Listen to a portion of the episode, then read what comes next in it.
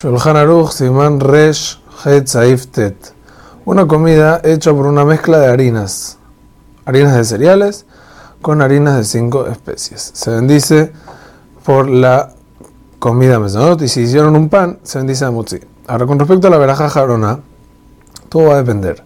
Si la mezcla de harinas tiene suficiente harina de los cinco cereales, del cual está hecho el pan o la cocción, si hay shiur para decir verajá jarona de Birkat Amazona de la mejía, que es que da gelat peras, y comió la persona esa cantidad, entonces va a decir Birkat Amazon o al la mejía. Siempre se necesita para verajá jarona shiur, quiere decir, afilu si la comida contiene parte de los cinco cereales, harina de los cinco cereales, de las cinco especies, y se le tiene que decir eh, mesonoto amotzi, eso no va a obligarnos a decir Birkat porque otra vez Birkat Amazon y la mejía van a depender de la cantidad de la persona de lo que la persona comió. Ahora, si hay un poquito menos, pero los ingredientes suman y provocan de que se vuelva como un como un solo